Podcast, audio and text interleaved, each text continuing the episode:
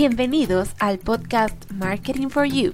Soy Daniela Montenegro y estoy muy feliz de tenerte aquí porque juntos aprenderemos algo nuevo. Prepárate para conocer tips, aprender sobre estrategias y vivir una experiencia full marketing. Hola, hola, bienvenidos a un nuevo episodio. Pues quiero contarles hoy varias cositas. La verdad es que estoy súper contenta porque eh, pues he venido un tiempo acá trabajando en mi página web. Me ha tomado más tiempo que el de otras páginas porque pues tengo más cosas que hacer y al final le dedico poco tiempo al día para trabajarla, pero ya está lista casi y la he hecho con muchísimo cariño, con muchísima ilusión para que ustedes la visiten. Van a poder encontrar el podcast para escucharlo desde la página web si no tienen a la mano ninguna de las plataformas en donde está disponible. Van a, van a tener un blog donde voy a estar desarrollando diferentes artículos de marketing, de tips, de ideas, de tendencias van a encontrar un espacio para que yo les pueda hacer un diagnóstico totalmente gratuito a su marca personal o a su emprendimiento en cuanto a estrategia digital es solo de llenar unos datos y luego, luego yo les voy a estar enviando su diagnóstico personalizado. Eh, van a encontrar una sección donde hablo un poquito sobre mí, sobre la historia mía, sobre lo que me movió a desarrollar mi marca personal.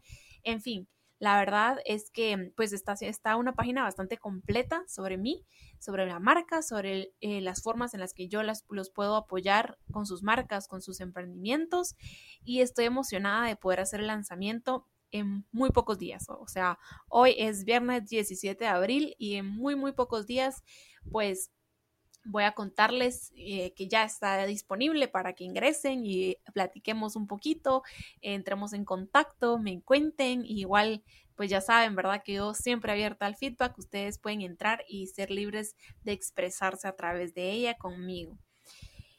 Entonces, pues vamos a entrar ahora sí al tema principal de este episodio. En este episodio vamos a hablar sobre el growth hacking. El growth hacking, pues, es un término que se le atribuye a Cian Ellens en el 2010 y muchos expertos, pues, lo han compartido con diferentes posturas acerca del tema. Pero lo que sí es que hay una ola de varios estrategas que hablan acerca del tema y que van explicando cómo ellos han logrado sus objetivos de forma rápida y efectiva basándose en esta estrategia de growth hacking con procesos digitales. Entonces, pues como ya saben, la verdad es que estamos en una nueva era donde las paredes de análisis de datos, la codificación y la comercialización a través de procesos digitales es lo que se está poniendo de moda, lo que es hoy y lo que es el futuro definitivamente. Las grandes campañas de marketing han sido reemplazadas por una mentalidad de pequeños experimentos y pruebas que uno va viendo plataformas nuevas, redes sociales nuevas donde uno quiere estar y a través de prueba de error se han ido cambiando estas grandes campañas a las que estábamos acostumbrados por campañas, por campañas tal vez un poco más pequeñas, más sencillas, pero muchísimo más efectivas. Entonces, pues ya que les di como esta pequeña introducción sobre qué es el growth hacking, les tengo que contar también o decir también por qué es importante esta, esta estrategia del growth hacking. Y es porque los canales de comercialización tradicionales son caros, están saturados, eh, las mayorías de, la mayoría de los proyectos se están centrando únicamente en un solo producto, pero el desafío es cómo llevar este producto al cliente, cuál es la, la distribución, la estrategia de distribución que vamos a utilizar. Otro punto del por qué es importante el growth hacking es porque nuevos canales surgen todos los días y rápidamente van cambiando los canales, van cambiando, van surgiendo nuevas ideas, entonces es importante tener algo, una estrategia que nos permita adaptarnos a todos estos nuevos canales. La siguiente parte importante es porque ahora no es importante únicamente adquirir a un cliente, sino que lo más importante es activarlos y retenerlos, fidelizarlos, que este cliente sea parte de nuestra familia, de nuestra comunidad y que no nos compre una vez, que nos compre dos, tres veces, que nos recomiende con todo su círculo. Y el cuarto punto importante es que esta estrategia se basa en ROI y performance. Son los dos indicadores principales de esta estrategia. Ustedes tal vez están pensando, ¿qué es esto del growth hacking? Dios mío, otro truco, otra de estas eh, fumadas, se le puede decir, que hacen los mercadólogos. Pues no, la verdad es que el growth hacking no son consejos ni trucos, realmente es un proceso que tenemos que poner en práctica en todas nuestras marcas y emprendimientos para lograr conseguir resultados basados en ROI y en performance. Entonces, realmente el growth hacking pues es una mezcla de marketing, de análisis de datos y de programación y tecnología. Es una mezcla de estas cosas que al final nos van a ayudar a tener resultados que nos permitan adaptarnos a las nuevas tendencias y a las nuevas tecnologías y a los nuevos canales de distribución que surgen todos los días. Entonces ustedes ahora se van a preguntar, pues, ¿qué hago, Daniela, para implementar la estrategia de growth hacking en mi emprendimiento? Y la verdad es que existe todo un proceso, es un proceso bien detallado para llevar las marcas y los emprendimientos de la mano ¿verdad? Por diferentes pasos. Y si se los explico acá, pues primero, la verdad, no sé si me entenderían eh, muy bien, porque les digo, es un proceso bien, bien largo. Y lo otro es que esto sería eterno, pero sí les voy a explicar 10 tácticas que funcionan con el growth hacking y que se pueden comenzar a implementar cada una de ellas pues con una planeación, con un objetivo, con un enfoque específico, pero sí se pueden poner en práctica y realmente son fácil de comprender. Entonces, les voy a hablar sobre las 10 tácticas la primera es hacer nuestra página web utilizando keywords enriquecidos y descripciones meta. Ustedes ya saben, han escuchado hablar, me imagino, muchísimo de las famosas palabras clave, y sí, son súper importantes, son estas keywords, pero más importante de utilizarlas es que realmente sean enriquecidas y que le aporten un valor al consumidor a la hora, al usuario digital a la hora de leerlas. Que no diga, por ejemplo, mi palabra clave es carro, porque la gente busca carro. Sí, pero cuando yo busque carro, me va a salir, tu página web dice carro-guatemala, ¿verdad? Por ejemplo, o carro-carros Álvarez Guatemala. ¿Qué es eso? ¿Qué, ¿Qué me está diciendo eso? No es una palabra clave enriquecida, no me está diciendo nada. Carro es un carro, pero ¿qué? ¿Qué diferencia ese carro? ¿Qué diferencia a Carros Álvarez Guatemala, por ejemplo, de otro montón de empresas? Entonces, hay que enriquecerlo. Incluir siempre un texto adecuado donde estén enriquecidos, que las publicaciones de las páginas web sean eh, con fragmentos amplios, con buenas descripciones, que las descripciones estén enriquecidas con la mayor cantidad de palabras clave que podamos y que sean lógicas, claro. Em, realmente esto no nos toma mucho tiempo, o sea, eh, actualizar las metadescripciones y los títulos y colocar un par de artículos o un artículo a la semana no nos va a quitar días, nos va a tomar una, dos horas a lo sumo, pero sí nos va a dar resultados muy duraderos, entonces es muy importante que le pongamos cabeza a esto y que lo hagamos. La segunda táctica es el pre-launch y las landing pages. La landing page, pues ustedes saben que es la página de aterrizaje donde uno llega y donde uno empieza a ver información sobre una marca, pero es muy importante tener un pre-launch cuando empezamos a trabajar una marca, muchas veces, pues, ¿qué pasa? Que no tenemos como los recursos suficientes para hacer una página web relinda o una landing page linda y funcional y tenemos el dominio ahí perdido. Incluso otras, pues, se les cae la página por X o Y razón o están pasando por un proceso de rehacerla, rediseñarla. Y es importante que esté siempre un pre-launch. Ese esa página que va a estar ahí estática, que va a decir que es una página temporal, que es solo para mientras, pero que va a tener un llamado a la acción para que cualquier usuario perdido que con intención haya llegado ahí tenga algo que hacer, tenga algo que ver y no se quede con esa mala experiencia de llegué y decía error 404 no existe o error esta página no existe, este dominio no existe, infinidad de errores. Entonces, es importante que las páginas web tengan un pre-launch y definitivamente una landing page y que la landing page, porque hay muchas personas que no se enfocan en esto, tengan una estructura lógica y la mayor cantidad de call to actions posibles y lógicos, porque tampoco vamos a llenar una landing page de mil botones, clic aquí, clic aquí, clic aquí y, uno se agobia como usuario digital y dice, ¿y ahora qué hago? O sea, ¿qué quiere esta página?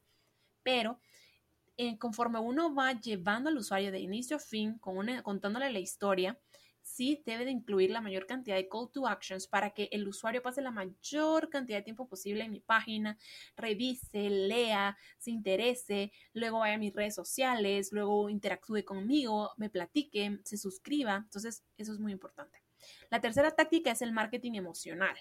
Aprovechar que somos humanos, sentimentales, que tenemos emociones. Entonces, ¿Qué pasa? No tenemos ni recursos ni tiempo para, para crear un contenido pesado. Por ejemplo, ah, yo no tengo el tiempo ni los recursos para investigar un montón sobre X tema y hacer un artículo súper detallado, súper fundamentado, con bases estadísticas y demás, pues entonces aprovechemos las emociones y tratemos de transmitir emociones a través de nuestros artículos con eh, eh, ¿cómo se llama esto? Con apoyo audiovisual, con videos, con imágenes, para que todos los visitantes de nuestras páginas se conecten inmediatamente con nuestra marca sin necesidad de leer un artículo súper detallado, sino que entran, ven ese, ese detalle audio, ese detalle visual, esas emociones, esas imágenes, esos videos, y se conectan y crean esa conexión con nuestra página y dicen, me gusta esta marca, quiero, quiero saber más de ellos.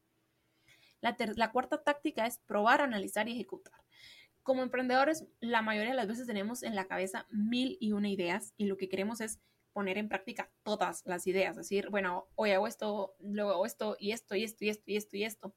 Pero el problema de esto es que pasan un montón de cosas y uno muchas veces no nos da tiempo a dedicarle el tiempo suficiente, la atención suficiente a cada una de nuestras acciones. Y lo segundo es que van pasando cosas, errores y resultados positivos y no sabemos a qué acción atribuirle cada cosa. No sabemos cuál nos trajo este error, cuál nos trajo estos resultados, cuál tengo que seguir haciendo mejor, cuál ya no mejor no, mejor no la hago. Entonces, el growth hacking, una de sus tácticas que recomienda es hacer una cosa, mira si funciona, si funciona, mejorarla y cuando esté muy bien, repetila y continúa haciéndola. Luego hace otra cosa y así sucesivamente. Ustedes van a decir, sí, que lento, pero si hago de una en una y cada uno la prueba y cada uno la analiza y después cada uno me voy a tardar un montón. Sí, o sea, es un proceso que es más lento y que nos va a tener más tareas pendientes, pero se puede administrar mejor, eh, podemos administrar mejor nuestro embudo de ventas, nuestro proceso, y es ideal para evaluar realmente cuál de todas las cosas que nosotros tenemos en mente funcionan y cuáles no. La quinta táctica es identificar comportamientos. Todos, todos, todos tenemos diferentes comportamientos cuando entramos a una página web. Hay unos que van directo al formulario de contacto porque lo que quieren es eso, contactar. Otros directo a cotizar. Otros están con la incertidumbre de qué es esto, quién es esta persona. Van y buscan su historia otros van directo a buscar servicio. Todos tenemos comportamientos diferentes. Entonces, hay que hacer siempre una propuesta A, B en nuestro sitio web con estrategias, con diseños, con todo. Ver si a nuestro usuario digital le gusta, qué le gusta, el, la A o la B, en todo, qué funciona mejor, A o B. Y de esta forma vamos a ir determinando qué tipo de usuario digital es el que nosotros tenemos, el que nosotros atraemos y qué es lo que le gusta. La sexta táctica es optimizar Google Analytics, hacer constantemente auditorías de nuestro embudo de ventas, de nuestro tráfico, de nuestro usuario, de dónde pasa más tiempo, de cuáles son las páginas que visita, nuestro top 10 o nuestro top 3, dependiendo de la cantidad de páginas y subpáginas que tengamos que el usuario visita, cuáles son los artículos que más lee, cuáles son los artículos en los que pasa más tiempo, cuál es nuestra tasa de rebote, eh, cuál es nuestro CTR, en fin, Analytics nos ofrece una gran cantidad de información que constantemente, o sea, constantemente me refiero a dos, una o dos veces por semana mínimo de estar revisando esa información. La séptima táctica es entrar en la onda del influencer marketing. Yo sé que muchos dicen, Dios mío, otra vez con los influencers, ya no más, pero lamentablemente, bueno, no lamentablemente, la verdad es que es una tendencia y nos tenemos que adaptar a esta tendencia. Las marcas personales, que son los influencers, que los influencers manejan su marca personal, conectan muchísimo más, como lo he dicho en otros episodios, que una marca de producto. Entonces yo me identifico con esta persona, con sus hábitos, con sus comportamientos, cómo se viste, cómo come, cómo se ejercita y un montón de cosas más. Y pues eso, me conecto más con ella en conjunto que con una marca en específico que me da un producto nada más. Entonces es importante en medida de lo posible evaluar qué influencers van enfocados a nuestro target, que podrían apoyarnos, que podrían eh, comunicar la solución que nuestro producto o nuestro servicio da de una forma más personal, que se entienda que es una persona que se identifica con una marca, que se identifica con un producto, porque a través de esta persona, pues muchísimas más personas similares que la tienen como referente, pues van a identificarse atraídos por nuestra marca. La octava táctica es preguntar a los usuarios. Preguntar, preguntar, preguntar siempre preguntar. Desde que llegaron a nuestra página web, una sencilla pregunta como, eh, qué bueno que viniste a nuestra página web. ¿Qué te trajo acá? Y una encuesta. O cuando nos compran, ¿qué te pareció nuestro producto? ¿Qué recomendaciones nos darías? ¿Qué te parece la calidad? ¿Qué te pareció el empaque? Preguntar, preguntar, preguntar. Desde las cosas muy positivas que a nosotros nos hacen felices porque nos recuerdan que estamos haciendo bien nuestro trabajo, hasta las cosas pues que no son tan positivas como cuando de repente una persona que estaba suscrita a nuestra newsletter nos da que se quiere unsubscribe. Entonces, pues sí, preguntarle por qué, te, por qué ya no quieres estar suscrito a nuestra página web, qué pasó, ¿Qué, te, qué no te gustó, te aburrió el contenido, esperabas contenido más seguido, esperabas otro tipo de contenido, o sea, porque todo eso que le preguntamos a nuestros usuarios nos ayuda a mejorar y siempre hay que mejorar. La novena táctica es crear una lista de palabras long tail, de cola larga. En Google podemos buscar las tendencias o con una herramienta de planificador de palabras clave, buscar todas esas tendencias como oraciones, ¿verdad? O sea, no es solo una palabra, sino son varias juntas, casi una oración, que están en tendencia respecto a nuestra industria, a nuestro sector, para que nosotros podamos colocarlas en los diferentes artículos y obtener una mejor vista en los resultados de búsqueda de Google.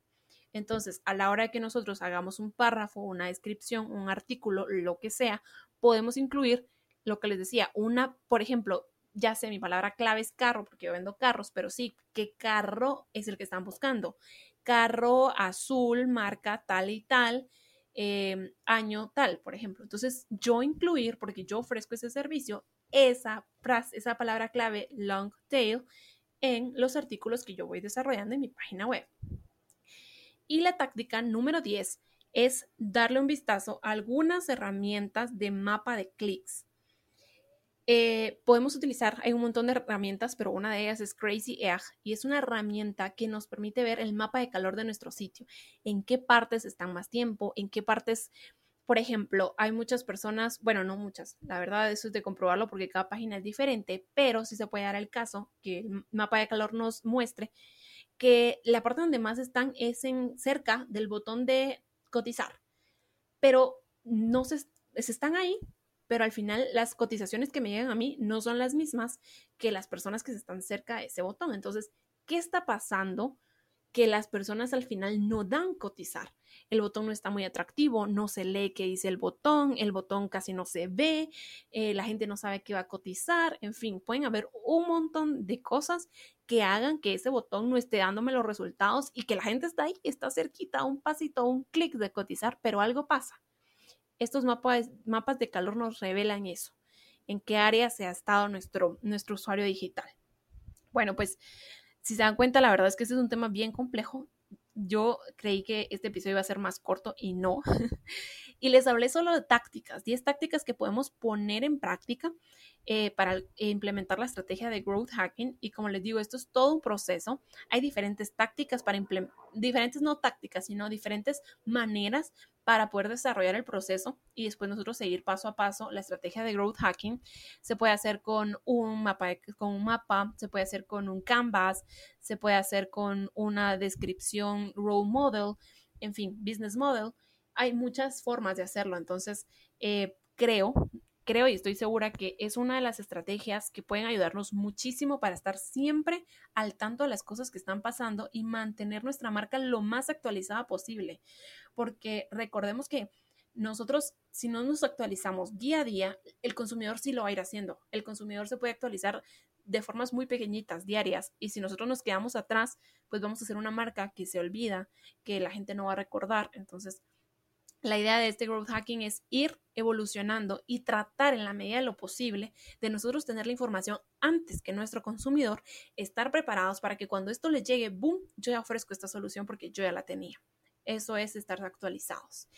En fin, la verdad es que esto es un tema muy, muy interesante. Se lo recomiendo que, que lo pongan en práctica en sus empresas, en sus emprendimientos, que se suban a la ola de, la tecnología con su página web, con redes sociales optimizadas, con un buen análisis de Google. Si ustedes pues no les da el tiempo para hacer todo esto, pues que contraten a alguien especializado, me pueden contratar a mí. Eh, pues para eso, para apoyarlos y para mantener siempre una marca actualizada que está en tendencia y mm, más que en tendencia, pues es el presente y es el futuro. Emprendedores y empresarios, es el futuro, así que hay que ponerle mucho asunto a este tema. Les mando un saludo enorme. Bye bye.